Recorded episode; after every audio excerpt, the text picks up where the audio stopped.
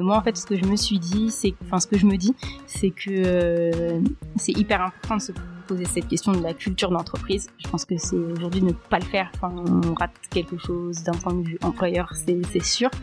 Mais euh, je dirais en fait que c'est plus suffisant.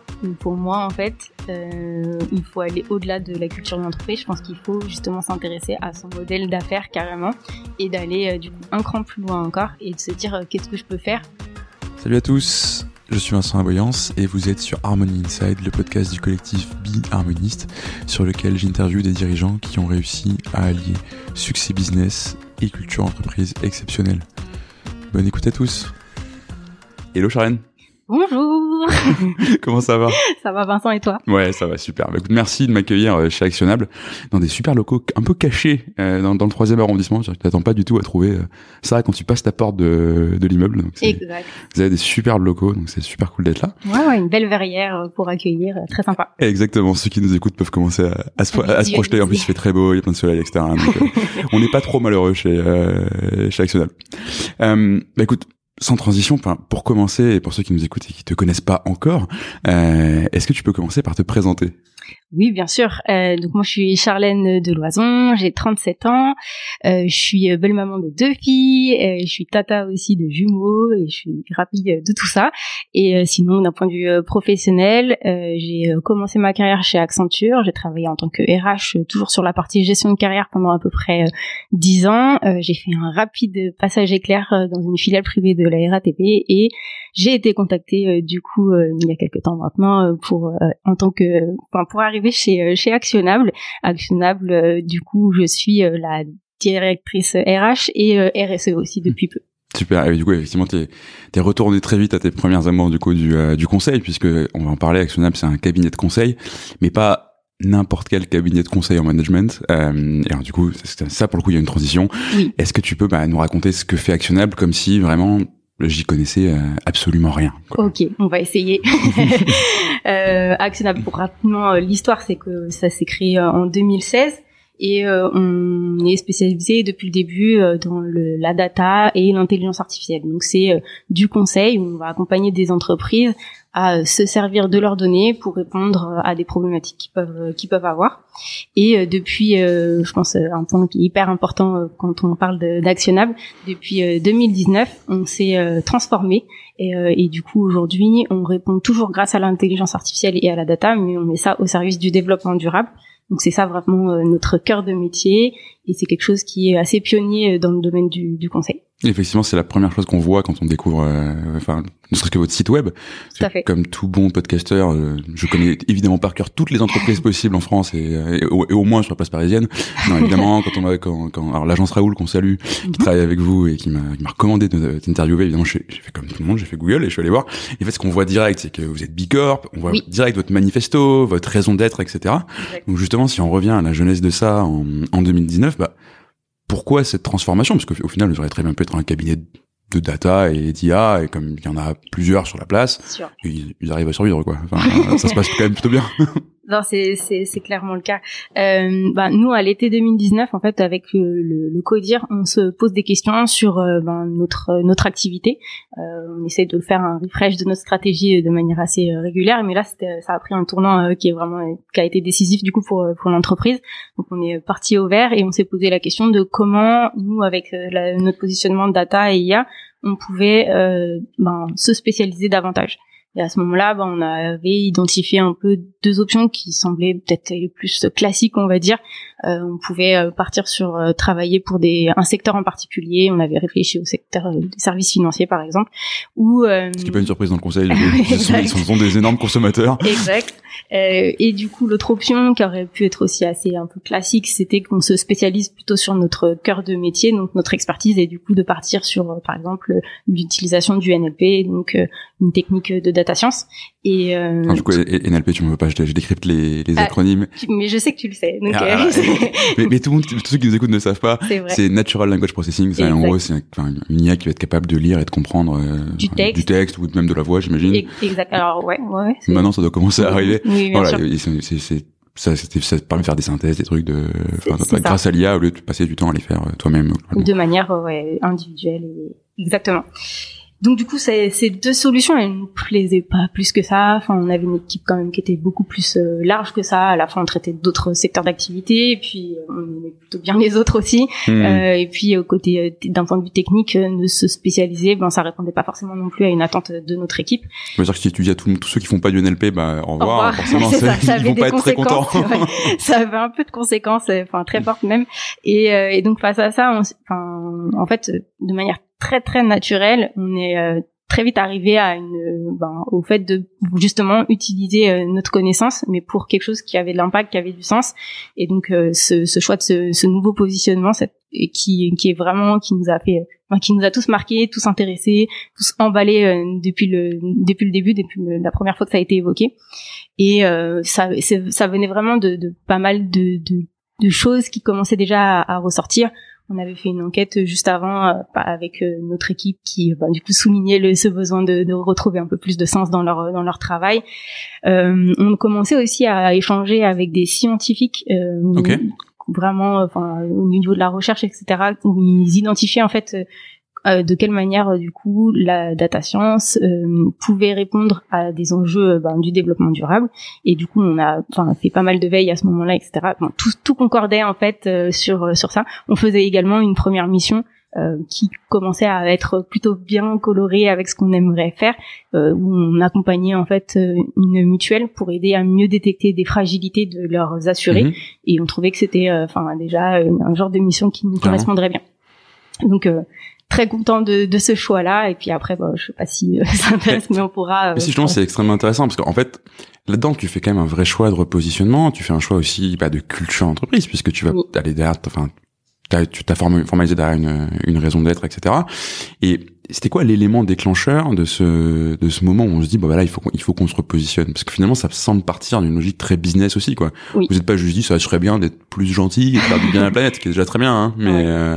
bah c'est ouais en fait c'était à la fois business et euh, quand même on, on est on s'est beaucoup concentré sur ben, comment justement on pouvait améliorer notre marque employeur et comment euh, ben l'équipe on pouvait la fidéliser davantage et c'est vrai que ben quand on a identifié ce sujet du développement durable on s'est dit mais c'est sûr qu'avec ce positionnement-là, euh, on aura beaucoup moins de problèmes pour euh, recruter euh, des profils et pour retenir du coup et maintenir et fidéliser notre équipe en place.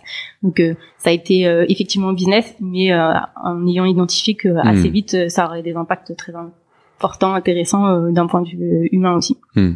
Et alors je reviens sur le côté, on fait la data science et de l'IA, on le met au service du, enfin, du développement durable, et on donne du sens à travers ça.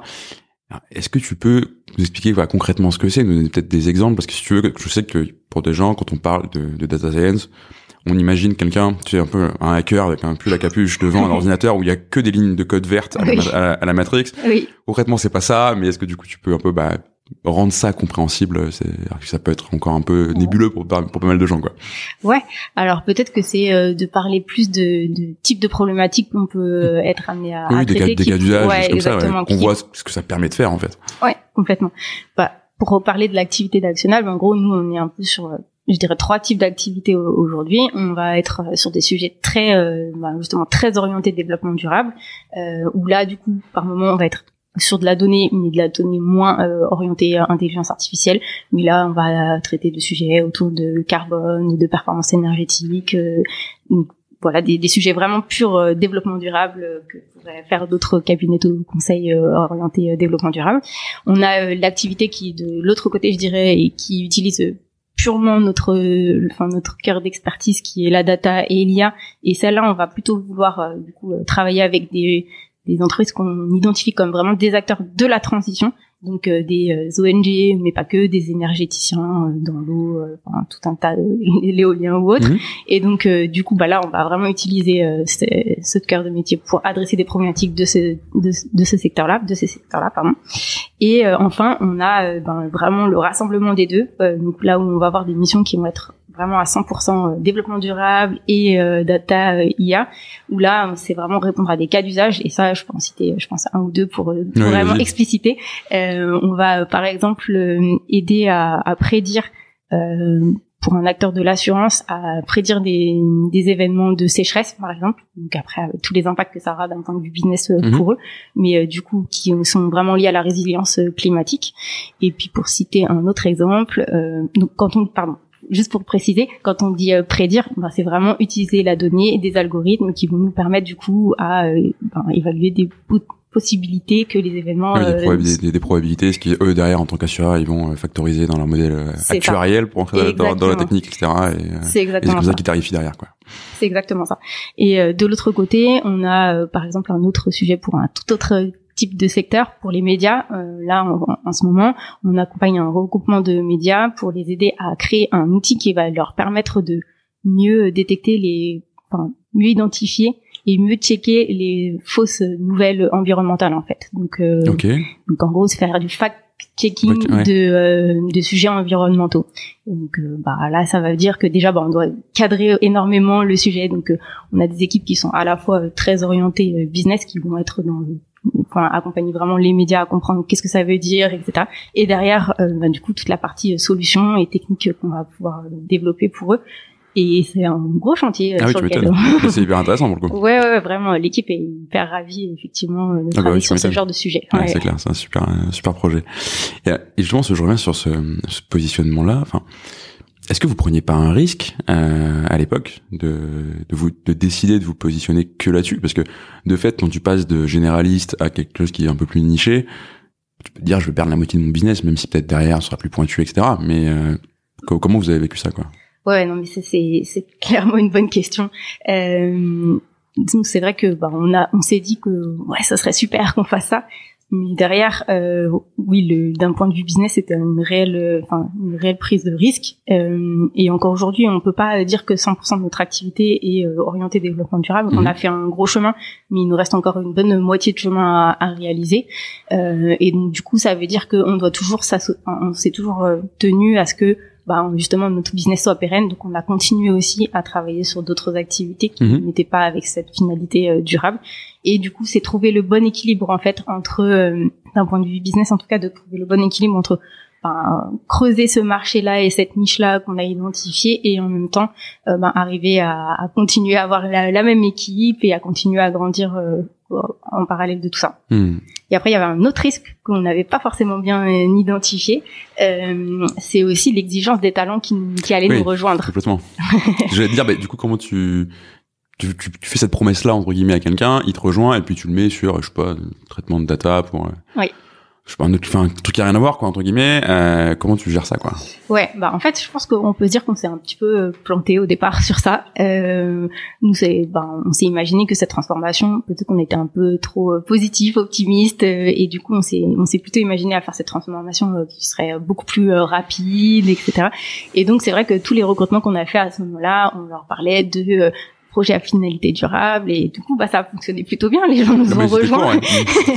mais du coup euh, enfin après l'arrivée euh, et la prise de conscience du coup de cette enfin deux types de projets des projets qui vont être un peu moins euh, qui vont alors on fait pas de missions non plus qui vont contre euh, le l'environnement plutôt neutre mais euh, mais du coup euh, ouais c'est ça, ça a été difficile à un moment donné d'expliquer que ça allait prendre plus de temps que ce que même nous on avait euh, anticipé. Hmm. donc c'était je pense un risque qu'on avait qui existait mais qu'on avait peut-être assez mal identifié au départ et alors du coup maintenant tu fais que, enfin trois ans après, c'est quoi les effets que tu vois et comment tu as géré entre guillemets, enfin et collectivement dans l'équipe, comment vous avez géré ces deux risques-là?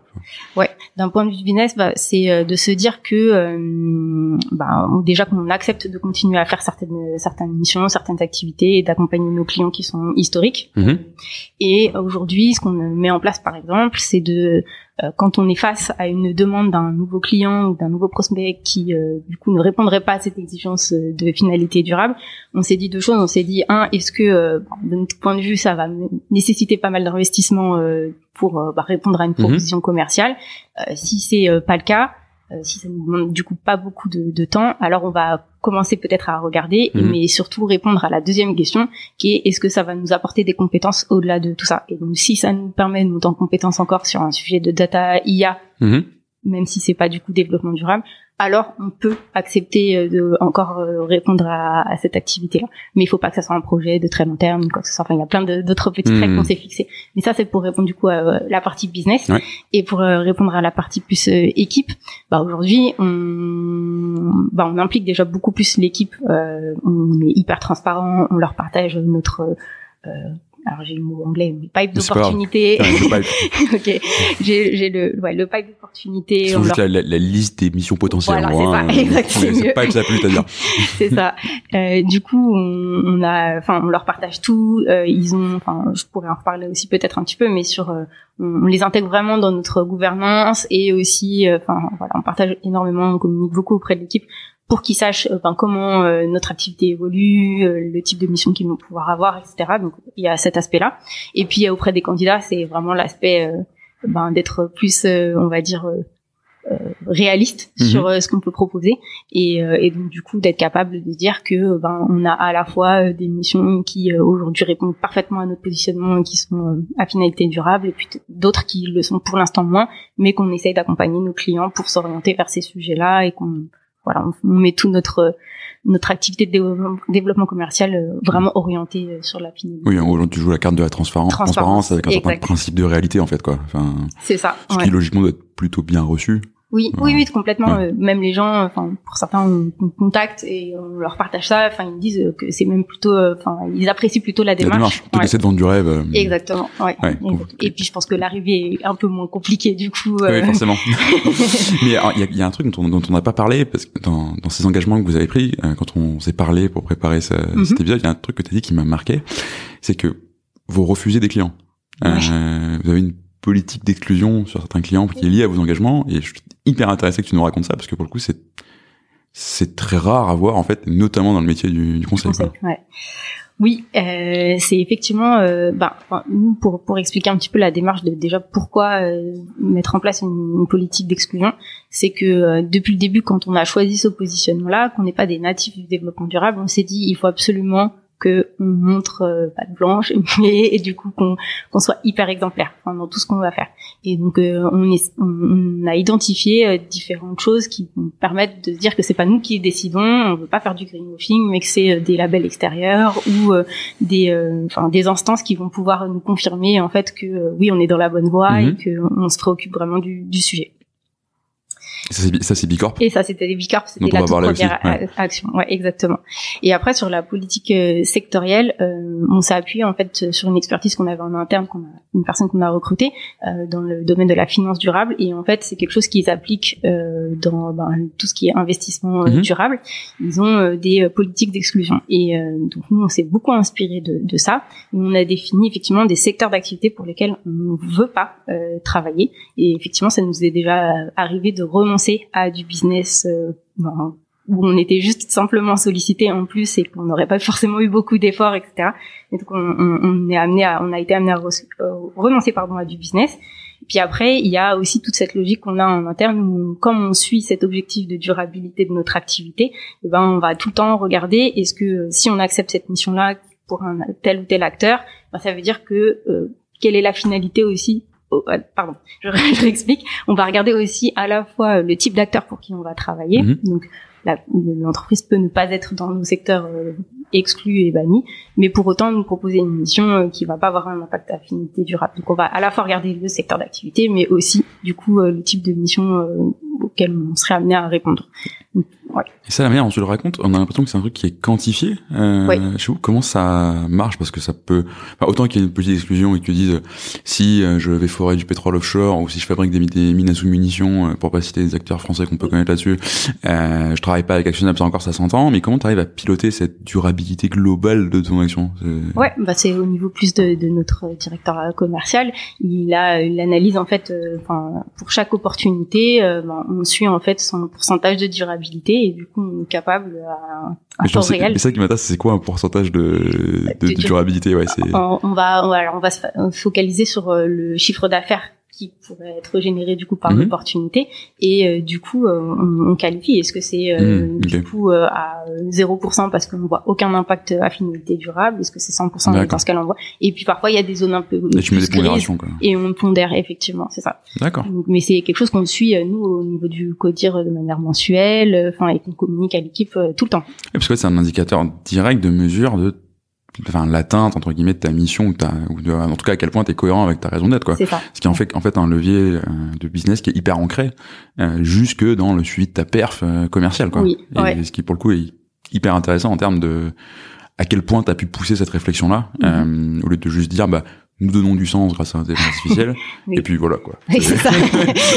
exact, exact. Ouais, et puis enfin et concrètement aussi ça va un- encore un petit peu plus loin, c'est que enfin chaque associé a aussi des objectifs qui sont basés enfin qui qui des objectifs du coup et sur lesquels euh, leur rémunération variable sera ah t'as un variable qui, est- quoi. qui est indexé aussi sur la durabilité du portefeuille d'émission en gros euh, Ce qui est aussi quelque chose que, alors plutôt je crois les grandes entreprises ont tendance euh, à mettre en place euh, progressivement, et du coup qu'on a aussi voulu s'appliquer euh, à nous-mêmes euh, parmi toutes les bonnes pratiques qu'on a pu identifier euh, quand on se lance euh, vraiment dans cette démarche euh, RSE quoi. Et puis, en plus, ça leur fait un grand- une contrainte de plus, parce que déjà un partenaire, il a quand même globalement, enfin, que dans les dans les grands caps, je crois que ça, là, ils ont beaucoup de REM variables qui dépendent beaucoup de Oui. en gros ce qu'ils vendent de leur propre PNL, quoi. Oui. Euh, alors, du coup, c'est un compte de résultats, parce que moi aussi j'utilise des CV en anglais. Ouais. Euh, mais en gros, donc, en plus de ça, tu, leur, dis- tu leur dis qu'ils peuvent développer leur business, mais pas n'importe comment, quoi. Ah mais c'est ça. Et puis euh, après pour compléter encore peut-être euh, un autre truc qui est euh, enfin, qui, qui me semble très important aussi, c'est ce que je disais un peu sur la gouvernance et par rapport à la transparence vis-à-vis de l'équipe, c'est que on a instauré aussi un, un comité éthique et, et. RSE et euh, donc euh, qui a lieu tous les six mois et qui peut être aussi sollicité par n'importe quelle personne de l'équipe de manière exceptionnelle. Et en gros pas plus tard que cette semaine. Est-ce que ça arrive, du coup? Ouais, ouais, ouais. Pas plus tard que cette semaine, euh, une personne nous a dit ah j'ai vu que dans euh, bah, justement cette liste des opportunités, on commence à discuter avec X client, je vais peut-être pas le nommer, et euh, du coup euh, bah je, je me questionne par rapport à notre politique d'exclusion, je me questionne par rapport à ce qu'on a envie de faire pour euh, dans ce secteur-là, et, euh, et du coup bah voilà dans la semaine on a fait euh, une réunion dédiée et on s'est fait un avis tous ensemble avec euh, du coup des personnes de l'équipe et le, le comité de direction pour savoir est-ce que vraiment on avait envie de répondre à enfin de continuer Hmm. les discussions avec ce, ce type de client. Donc ça euh, et dans ce comité, on va aussi avoir ben, du coup pas mal de de discussions sur la- l'éthique des affaires, euh, on va regarder les controverses aussi de tous nos clients. Est-ce que euh, sur ces six derniers mois, il s'est dit des choses dans l'actualité ou il s'est passé des choses dans l'actualité qui feraient qu'on n'aurait plus trop envie de travailler avec tel ou tel client? Ça aussi, c'est- déjà arrivé. Donc, du coup, Ok, on a- que tu on a- droppes un client. Euh, Exactement. Ok. pas va facile à prendre comme décision, hein, mais non, non, mais c'est pas l'objet, mais c'est c'est intéressant parce qu'en fait t'en parles de manière très naturelle. Je t'assure que pour plein de boîtes c'est pas naturel. Enfin, Ouais, de, de dire ouais non mais c'est bon, on perd le business quoi. T'as signé un contrat, je sais pas, à un million euh, sur trois ans, je dis n'importe quoi. Hein. Mhm. Donc, je ne sais pas de quel client il s'agit du coup.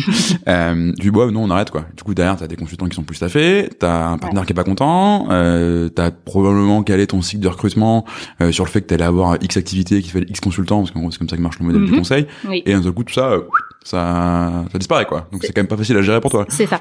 Pour, pour moi, et puis c'est sûr pour que l'entreprise, pour, quoi. ouais, pour l'entreprise, et puis pour les gens qui sont euh, ben, commerciaux, c'est hyper dur de dire euh, ah, je vais pas prendre ce chiffre d'affaires et tout ça. Donc euh, ouais, non, mais c'est que vraiment on est tous orientés sur euh, cet objectif où on veut de la durabilité dans notre activité.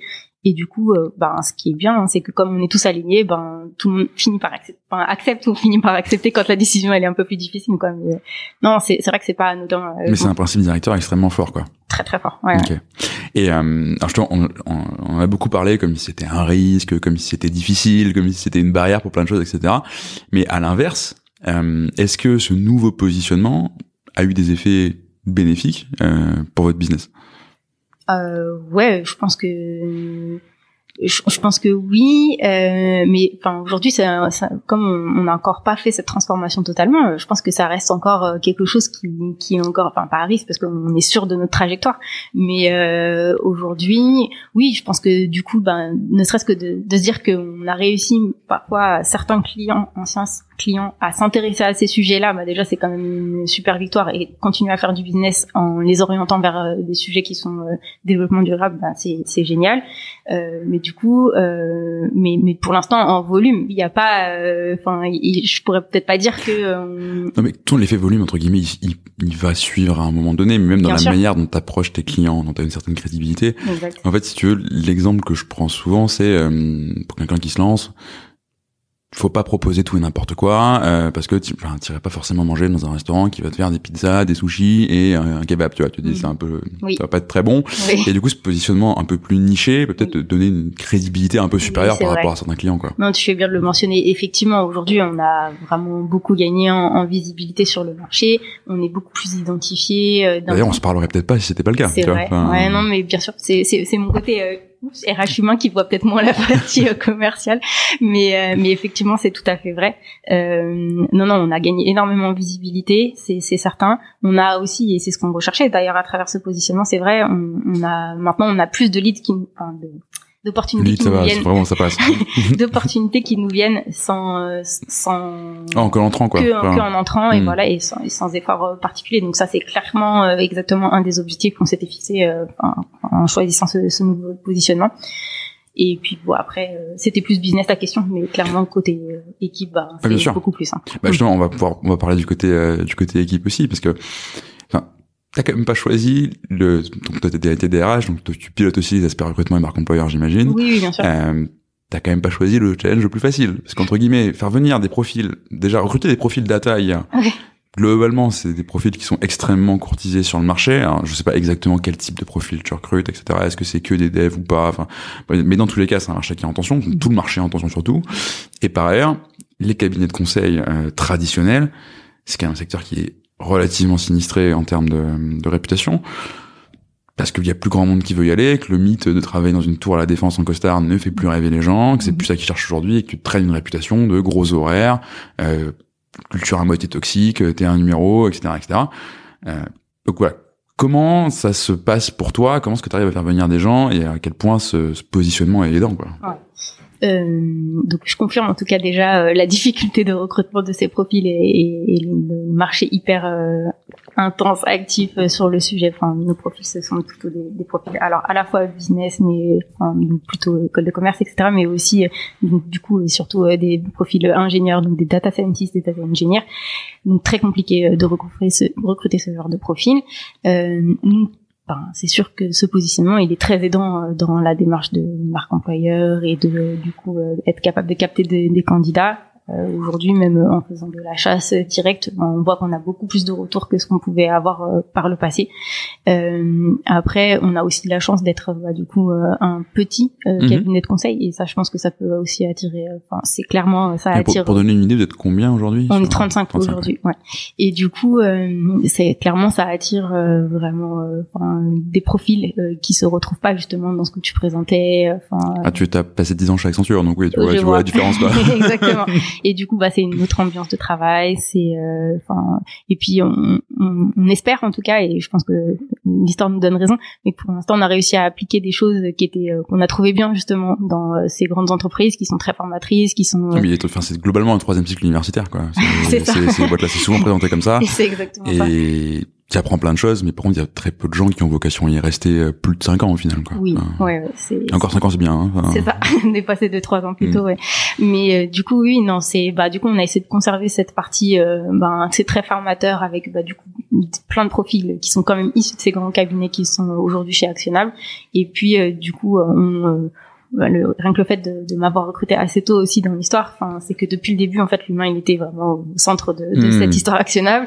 Et euh, du coup, on met l'accent sur euh, les évolutions de carrière, sur la formation. Donc, on continue de travailler sur euh, cette marque employeur dans tous les cas et cette culture d'entreprise qui est vraiment orientée ben, humain, hmm. équipe. Parce que ça, d'ailleurs, ce que tu, tu soulèves un point qui est intéressant, c'est pas anecdotique de faire venir un DRH Enfin, vous étiez combien dans la boîte à ce, moment-là? Deux, Moi, trois le, le premier recrutement, quand, enfin, le premier entretien, quand on m'a contacté, euh, il y avait moins de 10 personnes. Moins de 10 personnes, ouais. Donc, c'est quand même, il y a quand même pas tant d'entreprises que ça qui font venir des RH euh, à ce stade-là. En plus, tu pourrais te dire sur un modèle conseil, enfin, j'imagine que les fondateurs de la boîte sont d'anciens partenaires ou SM ou trucs comme ça, anciens managers de, de grandes boîtes. Ça. Globalement, tu sais piloter une équipe, quoi. Enfin, donc, tu te dis pourrait te dire j'ai pas besoin d'une RH. Exact. Et ouais, du coup, enfin, qu'est-ce qui a motivé cette volonté de te faire venir aussi tôt Du coup, à part que tu es évidemment excellente, mais euh... Ouais, non, bah, enfin, moi vraiment, je me suis posé ces questions-là hein. quand je suis arrivée. euh, Enfin, ça s'est fait par par réseau, donc euh, j'étais plutôt intéressée de comprendre et, et puis dans l'absolu, l'histoire d'une petite structure de conseil que je connais, et du coup, ça pouvait être hyper intéressante. Mais c'est vrai que le timing du recrutement, je l'avais pas bien saisi. Mhm. Et en fait, enfin, quand euh, Wanda, le, le, co- le cofondateur, m'a expliqué ses intentions de croissance et euh, du coup, ben, l'intérêt déjà humain qu'il y avait depuis le départ, euh, je me suis dit que, ben, oui, s'ils veulent construire euh, un modèle de gestion de carrière, s'ils veulent mettre en place des plans de formation euh, individuels, collectifs, euh, s'ils veulent créer une animation, une ambiance d'équipe, euh, etc. Ben, ça veut dire que j'ai ma place euh, dans, Mhm, dans cette équipe. sûr. Donc, euh, et puis assez vite en plus, euh, enfin ça s'est concrétisé et derrière euh, on m'a fait confiance et du coup euh, le fait de me positionner après en tant qu'associé, bah, c'était un nouveau signe que j'ai trouvé de bah, vraiment euh, l'humain compte dans l'entreprise et, et c'est- et, et c'est pour toujours quoi. Oui, c'est pareil, c'est pas si souvent le cas en fait, de que les, le DRH soit aussi un partenaire du, euh, du cabinet. Oui, j'ai pas beaucoup d'exemples effectivement autour de moi. Je je saurais pas trop dire effectivement si c'était, mais enfin je crois pas en effet que ça soit quelque chose de très pratiqué euh, dans dans les même dans les petits cabinets de, de conseil. Oui, effectivement. Et alors, du coup, ça nous amène à, à- à un autre sujet parce que, alors, effectivement, tu mets en avant ta marque employeur et auprès de tes candidats euh, bah, votre raison d'être et le sens qu'il y a derrière, ce qui est déjà euh, quelque chose de très différenciant. Mais, enfin, je peux me dire si j'ai tort, hein, mais à titre personnel, je suis pas convaincu que ça suffise aujourd'hui à faire venir les gens parce que tu peux aussi avoir des entreprises qui vont être très missionnaires mais dans lesquelles tout est mis au service de l'atteinte de cette mission et du coup en fait, tu te retrouves à presser les gens euh, parce que le fait qu'il y a la cause est plus grande que toi et, euh, et du coup entre guillemets bah ça l'aspect humain et du coup culture entreprise avec tout ce qu'elle a de concret et de quotidien n'existe plus tellement en fait. Enfin, et alors donc du coup ma question c'est aujourd'hui à part cette raison d'être, enfin comment tu décrirais la, la culture? Qu'est-ce que tu as mis en place? Ne serait-ce qu'en, enfin tu vois, je passe des exemples de pratiques un peu différenciantes qu'il y a chez euh, chez Actionnable et comment ça se passe quoi. Enfin, Ouais, je je sais pas si je, ouais, j'ai du mal à répondre à, à cette question. alors, je peux t'aider euh, si tu veux. On a on est arrivé. tu m'as- tu, tu, j'ai- tu m'as montré une grande salle de réunion. Tu m'as dit euh, oui, j'étais ah, ça bosse. Tu me fais non, ça bosse pas tant. Là c'est un rituel qu'on a où en gros on est en train de poser toutes nos questions à une personne de l'équipe parce qu'on veut mieux le connaître. Oui, oui, c'est sûr. Mais du coup, enfin, c'est vrai que, ouais, ouais, non, on fait vraiment beaucoup de choses euh, en interne, mais du coup, choisir un ou deux exemples me Non, mais semble choisis-en 10 si tu veux. non, non, non. Après, bah, je sais pas. Je, je pensais à un truc, mais qui était peut-être euh, anecdotique, mais qui pour nous veut dire quand même euh, pas mal. C'est euh, bon, déjà la, la la culture du qu'en penses-tu? Alors Ouais. ça peut paraître un petit peu, euh, enfin, voilà, euh, trop d'ailleurs euh, quelque chose d'automatisé, etc. Mais chez nous, en fait, euh, dès que quelqu'un euh, propose quelque chose, ben on veut connaître euh, l'avis des autres. Mhm. Donc, du coup, c'est quelque chose qui est vraiment hyper ancré euh, dans notre manière de Ouais, quelque chose de très tout participatif ouais, dans le Dans- dans, le style quoi. Ouais, c'est ça. Donc euh, ça, c'est c'est vraiment quelque chose qui a qui qui, qui a un marqueur fort. Et même parfois Hmm. les les gens rigolent parce que voilà, on s'attend déjà à la question avant même que le Ah, c'est bien, ouais, c'est bon que c'est un truc très très culturel et très ancré pour le coup. Oui, vraiment. Et d'ailleurs, enfin, c'est issu d'une formation qu'on fait faire à un peu tout le monde. Je sais pas si je dois faire de la pub pour euh, certains organismes, mais en tout cas, euh, qui, euh, enfin, du coup, euh, recommandent ce genre de pratique. Et Hmm. c'est vrai que c'est quelque chose qui est hyper ancré dans, dans notre manière de faire en interne. D'ailleurs, que ce soit mail ou, oral, etc. On est beaucoup sur ça. Ok. Après, euh, enfin moi, je, je pense que c'est euh, peut-être qu'une autre pratique, c'est euh, quelque chose qui je pensais peut-être à ce qu'on a appelé nous euh, la task force RSE, c'est que Ouais. vraiment en interne, euh, ben, on s'est euh, emparé du sujet aussi euh, RSE. On fait pas que pour nos clients, on Hmm. fait aussi beaucoup pour nous. Et ça, c'est quelque chose qui, a, qui est beaucoup apprécié par l'équipe. On travaille sur les éco-gestes, on travaille sur la diversité femmes-hommes, on travaille sur plein de sujets qui nous concernent, qui sont aussi de notre réflexion sur la RSE au global. Et, euh, et du coup, ça, c'est bien ancré quand même dans nos cultures. Mhm. Du coup, c'est aussi pour dire que euh, bah, au-delà du business, on fait aussi pas mal de choses en interne. et c'est quelque chose. Et du coup, c'est vraiment un, un diffus dans, dans toute l'entreprise. Bah, tu vois, je reprends l'exemple que tu m'as donné tout à l'heure. Tu parlais du comité euh, éthique et RSE que vous avez. Et tu me dis, euh, n'importe qui peut venir dire, oui, voilà, dans le pipe, il y a tel client, et je me questionne. Vrai. Ça dit quand même quelque chose culturellement de ta boîte, parce que, enfin, c'est pareil, hein, d'autres cabinets, grands ou petits, ou si le junior vient dire, oui, euh, tel client, on va pas le prendre, euh, l'associé, s'il est sympa, il va lui mettre une tape sur la tête en disant, t'es gentil, mon petit, mais c'est moi qui m'en occupe. Et s'il est pas sympa, euh, Ça aura plus de on conséquences. sa place, quoi. Hein, c'est, euh, vrai. Mais du coup, oui, c'est vrai on- notre écosystème, il est quand même très enfin il y a plein de choses qu'on essaie de faire pour, euh, pour l'équipe du coup souligner un truc en particulier c'est plus difficile. Mais c'est vrai que c'est ce genre de pratique euh, qui est bien ancré dans qui sont très ouais, complètement. Et qui mm. au final sont assez euh, représentatifs de votre mm-hmm. de votre culture quoi. Oui, oui, complètement. Et justement tu parlais de, la RSE en interne aussi et donc j'imagine que derrière il y a une notion d'exemplarité et de cohérence par rapport à tes clients. Enfin si tu peux pas trop aller voir tes clients en leur disant oui il faut que vous réduisiez votre empreinte carbone et débarquer toi-même en hélicoptère ça paraît compliqué. Et, et donc du coup vous avez fait le choix assez tôt, je crois, de passer Bicorp. Oui. Euh, tu me disais, je crois que vous étiez questionné entre ce label et un, et, un, autre. Label, ouais. exact. Et vous avez plutôt fait un bon choix du coup finalement. A priori, ça a l'air de, mais, mais bon, après c'est plus que on a identifié qu'il était un peu plus international et comme on hmm. a une filiale au, Canada, on s'est dit que ça aurait plus d'impact probablement dans notre business. Mais euh, oui. Et alors, du, coup, comment, enfin, vous l'avez fait quand et comment ça s'est passé ce, ce, ce process? Parce que il y a de plus en plus de boîtes qui passent euh, qui passent Bicorp. Mhm. Pour autant, c'est un process qui peut sembler assez exigeant. Euh, du coup, ouais, je, que tu nous racontes comment ça s'est passé. Ouais, bah, en fait, dès l'été 2019, là, le fameux moment où on se dit, euh, bah, encore une fois, on va faire ce changement-là, mais il faut absolument qu'on trouve, euh, enfin, le moyen de dire au marché qu'on est hyper volontaire et qu'on veut pas faire du greenwashing. Et on a assez vite compris que justement, ce, ce label Bicorp pourrait nous aider à affirmer sans que ça soit nous en fait euh, qui l'affirmions directement. Et, euh, et, donc du coup on, on, on, essaie de mieux comprendre on creuse les différentes options et on se lance vraiment qu'en fait qu'en janvier 2020 je crois qu'on obtient la certification que en, en septembre 2020 donc on a mis euh, pratiquement neuf mois à, à oui, c'est pas choquant je pense hein, en termes de, de délai. Surtout que vous étiez encore pas beaucoup à l'époque. On n'était pas beaucoup, hein, une vingtaine, je crois, ouais, c'est ça. Et mais globalement, Enfin, ce qui nous a, enfin, le plus compliqué dans cette certification, pour nous, ça a surtout été de formaliser. Mais il faut documenter énormément. Ouais, enfin, tu, tu, je, pour regarder donc le, le BIA, le, le, Business Impact Assessment, je crois, euh, qui est en gros une espèce de liste infinie de 200 questions euh, et, et, ce qu'on te demande dedans il y a des choses dedans, il y a des questions qu'on te pose que toi-même tu t'es jamais posé dans une boîte où t'es 20. Enfin, ça, ça, paraît, euh, c'est très loin de tes réalités parfois. Et du coup, ça t'oblige à, à, faire évoluer tes pratiques aussi, quoi. Ouais, c'est ça. Bah, à, ce moment-là, du coup, on, on, verbalise, enfin, on écrit, on formalise euh, notre code éthique des affaires, euh, enfin, des choses qu'on fait dans l'absolu, mais qu'on s'est jamais contraint à, écrire, quoi. Et puis plein d'autres choses, une politique des achats durables, enfin tout un tas de. c'est exactement ça, la même par rapport aux fournisseurs, etc. Exactement. Moi, bah, je, il vient, je lui donne de l'argent, il me donne quelque chose en échange, et voilà, quoi. c'est ça, c'est ça. Après, par rapport à l'équipe, on avait commencé quand même à être euh, plutôt pas mal sur le formalisme, mais ouais, tout ce qui était euh, client, euh, satisfaction client, enfin des choses qu'on on faisait pas encore à ce moment-là très clairement. Donc euh, ouais, on a dû pas mal formaliser nos pratiques pour l'obtenir.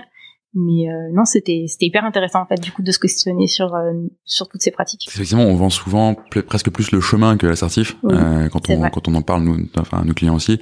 Mais en fait, ça va ça va t'obliger à te questionner et à changer. et justement, est-ce que toi, tu en as retiré des, t'as l'impression que l'entreprise en retirait des bénéfices de, de cette mise à niveau, entre guillemets, sur ce standard international? Ouais. Je, je dirais que nous, on avait plus eu le sentiment de venir acter quelque chose qu'on hmm. faisait, mais euh, quand même, ce chemin a été important euh, pour la formalisation, pour partager du coup des, des bonnes pratiques aussi avec euh, l'équipe et le management. Donc, il y a eu beaucoup de choses qu'on a pu concrétiser, je dirais, grâce à grâce à cette certification. Euh, là, par contre, ce qu'on est en train de faire, c'est que du coup, on doit la repasser en 2023. Et donc, tu dois progresser sur ton score à chaque fois, hein, c'est ça Ouais. Et du coup, on est déjà en train d'identifier euh, ben, sur quoi on pourrait euh, s'améliorer et du coup, ben, commencer à mettre en place des actions, des processus. Alors justement, c'est quoi les, les, les la suite de l'ambition RSE pour, pour Actionable Alors, bah, du coup, nous, on a fait pas mal d'actions, des choses qu'on faisait pas avant, notre bilan carbone, notre propre bilan carbone, du coup, évaluer un peu mieux notre impact carbone, tout simplement. Donc, c'est dommage de le faire pour les autres et pas de le faire euh, soi-même.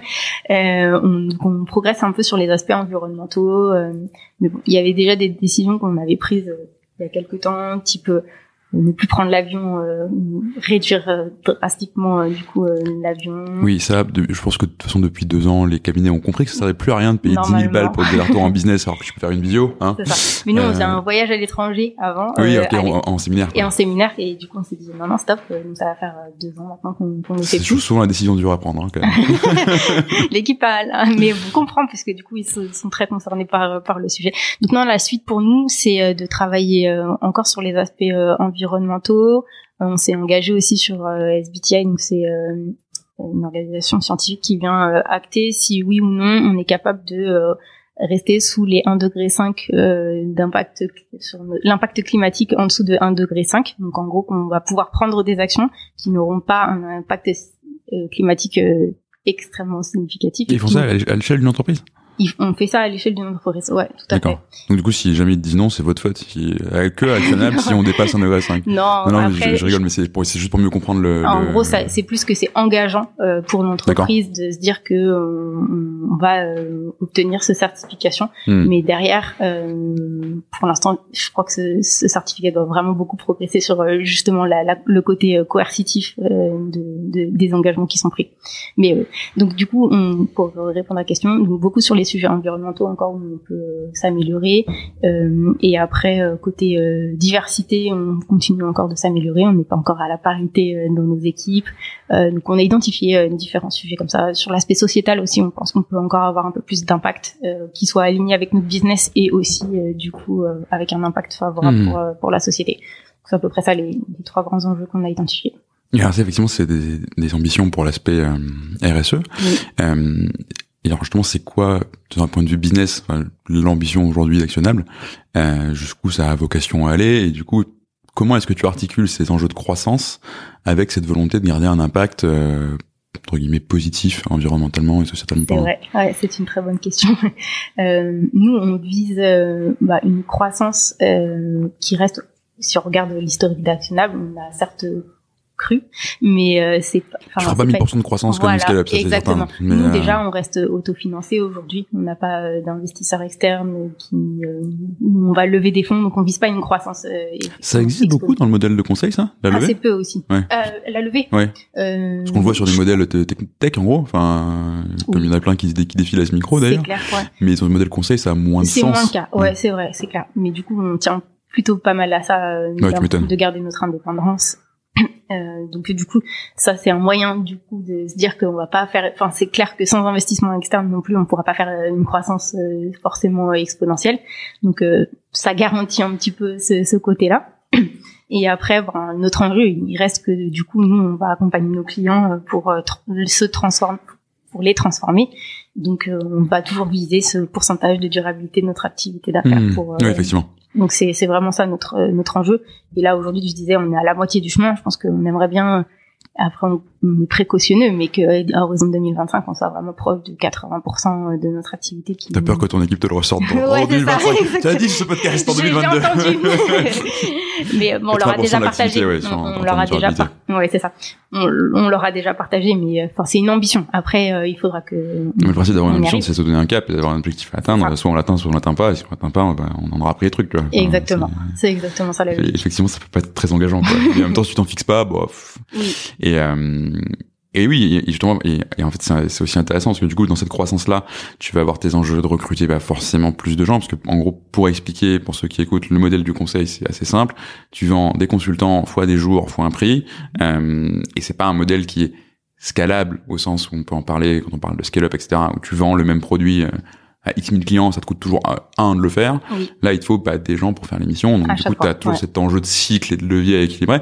Donc, tu vas devoir scaler ton recrutement et tu vas devoir aussi mettre en place des choses pour faire rester les gens euh, sur, dans un univers où, euh, bah, pareil, tu peux avoir des gens qui vont pas mal changer pour faire des, des gaps de salaire, comme on dit dans, le, dans, dans ce secteur-là. Du coup, c'est aussi bah, justement, tu t'occupes beaucoup de, du développement des, euh, bah, des consultants, du développement humain, etc. Qu'est-ce que tu mets en place en, en termes de rétention euh, aujourd'hui chez Actionnable pour que les gens aient envie de rester et, et de se projeter dans ce projet d'entreprise justement? Je crois que c'est eux qui, qui nous le disent. Je crois qu'ils sont plus de 80% à dire que je pense que notre atout numéro un, je crois même c'est 90% dans les dernières enquêtes, mais c'est notre ambiance, c'est la proximité, c'est euh, la communication qu'on peut avoir et, le fait qu'il n'y ait pas spécialement de hiérarchie, on peut aller voir euh, le, de l'entreprise, euh, notre proximité aussi au niveau RH, etc. Donc je pense que c'est ça l'élément fondamental. Et après, bah, ça suffit pas. euh, du coup, euh, ben, on, on, fait vraiment sur sur chacun des points. Je crois que je le mentionnais un petit peu tout à l'heure, mais sur la formation, on, on, je pense que c'est quelque chose qui est très important pour pour eux et elles. Et du coup, on, s'engage vraiment à définir un plan de formation. On met tous les systèmes un petit peu en place qui sont dans des grandes structures, mais qui nous permettent de hmm. projeter les on fait des entretiens annuels, on fait des entretiens mi-année, on fait des processus de promotion deux fois par an, euh, et du coup, on essaye de de, on, on, on, se soucie aussi beaucoup des sujets de, de mission euh, sur ouais, quelle personne sûr, va être. Toujours un enjeu sur les stages, les, être, être content de son staffing. Ouais, Exactement. Donc euh, les affectations sur les missions qui sont très importantes, donc prendre en compte euh, les besoins, les intérêts de, des uns et des autres. Et il y a chez nous aujourd'hui, on a un peu, bah, du coup, des personnes qui étaient historiques aussi euh, très orientées data IA, Mhm. un peu moins développement durable et inversement. Et du coup, ben c'est toujours une petite gymnastique pour arriver à positionner du coup les personnes au bon endroit. Donc ça, on, on met pas mal d'efforts une fois par semaine, on en discute euh, et c'est quelque chose qui est, qui est assez important pour l'équipe. Et euh, enfin voilà. Après sur la ah, peut-être un autre point qui peut être intéressant, c'est sur la rémunération. Euh, du coup, le fait d'être euh, l'équivalent d'une startup, même si on est vraiment un cabinet de conseil. Mhm. Euh, du coup, c'est qu'on a pu mettre en place les BSPCE. Je sais pas si Ok, ça ouais. parlera Bah, à je, tout le monde. tu, vois, je veux bien que tu, que tu expliques rapidement le dispositif. Je pense qu'il y a plein de gens qui connaissent euh, le terme de BSPCE, mais qui vont dire ouais, je connais. Mais et oh, plus, et comment ça marche exactement derrière? Si tu as, si as une minute pour raconter ça, c'est un. Oui, je peux Ça serait utile, je pense. je vais essayer.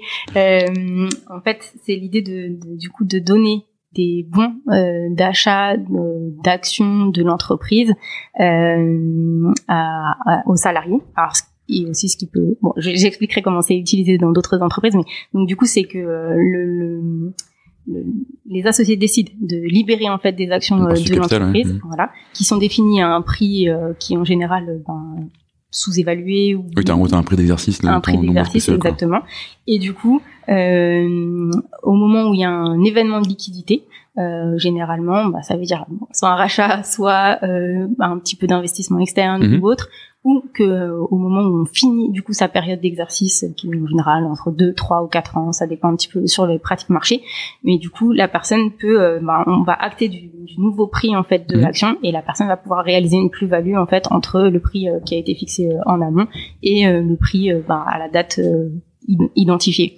et, euh, et donc là l'idée c'est que bah, les personnes puissent être intéressées et vouloir rester en fait dans Mmh, l'entreprise c'est sûr. ça vraiment En fait, l'objectif ça devient un, peu leur boîte, quoi. exactement Parce qu'en gros, c'est tu peux acheter une action, on te donne le droit d'acheter une action à 1, euh, et si demain la- l'action vaut 4, bah tu l'achètes à 1, tu auras 4, quoi. Et du coup, tu fais ça. 3 de bénéfices, quoi. c'est ça exactement avec un peu d'imposition au passage Oui, mais oui, bien sûr, bien sûr.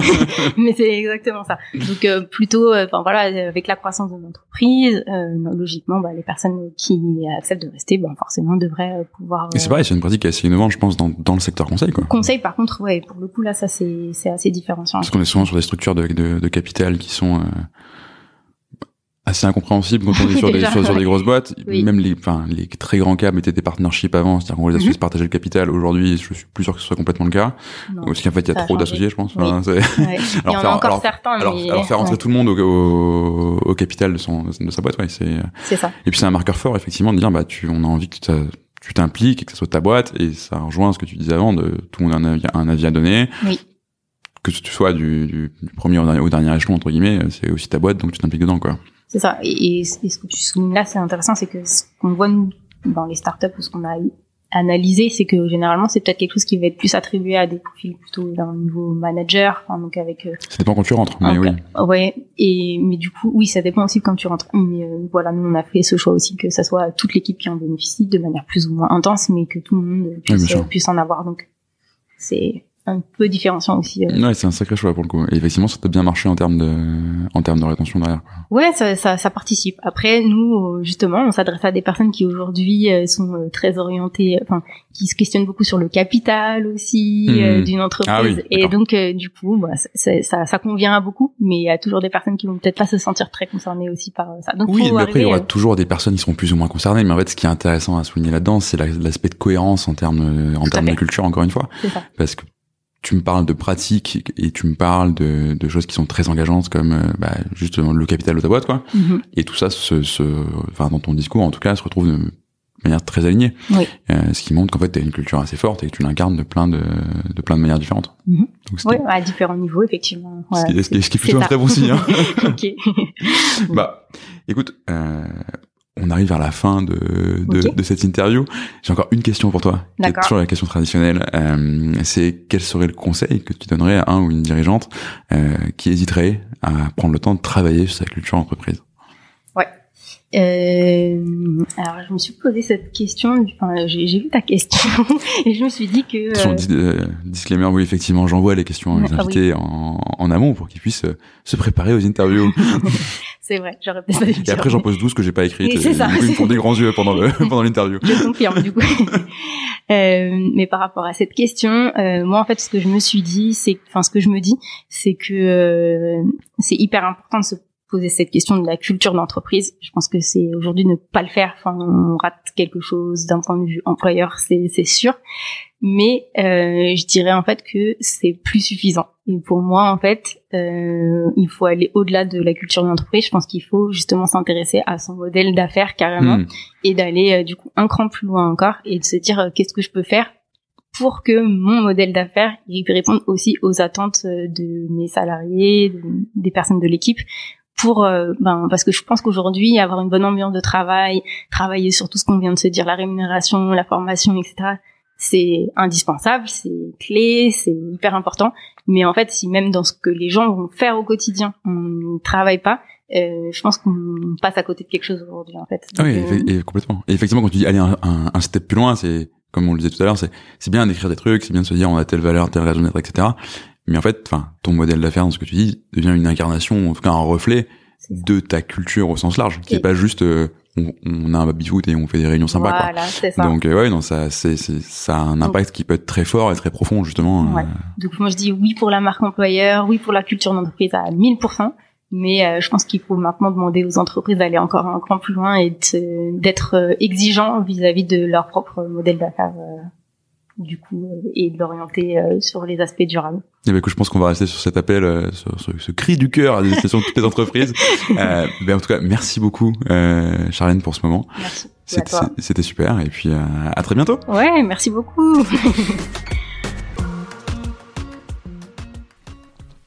merci d'avoir écouté cet épisode jusqu'au bout.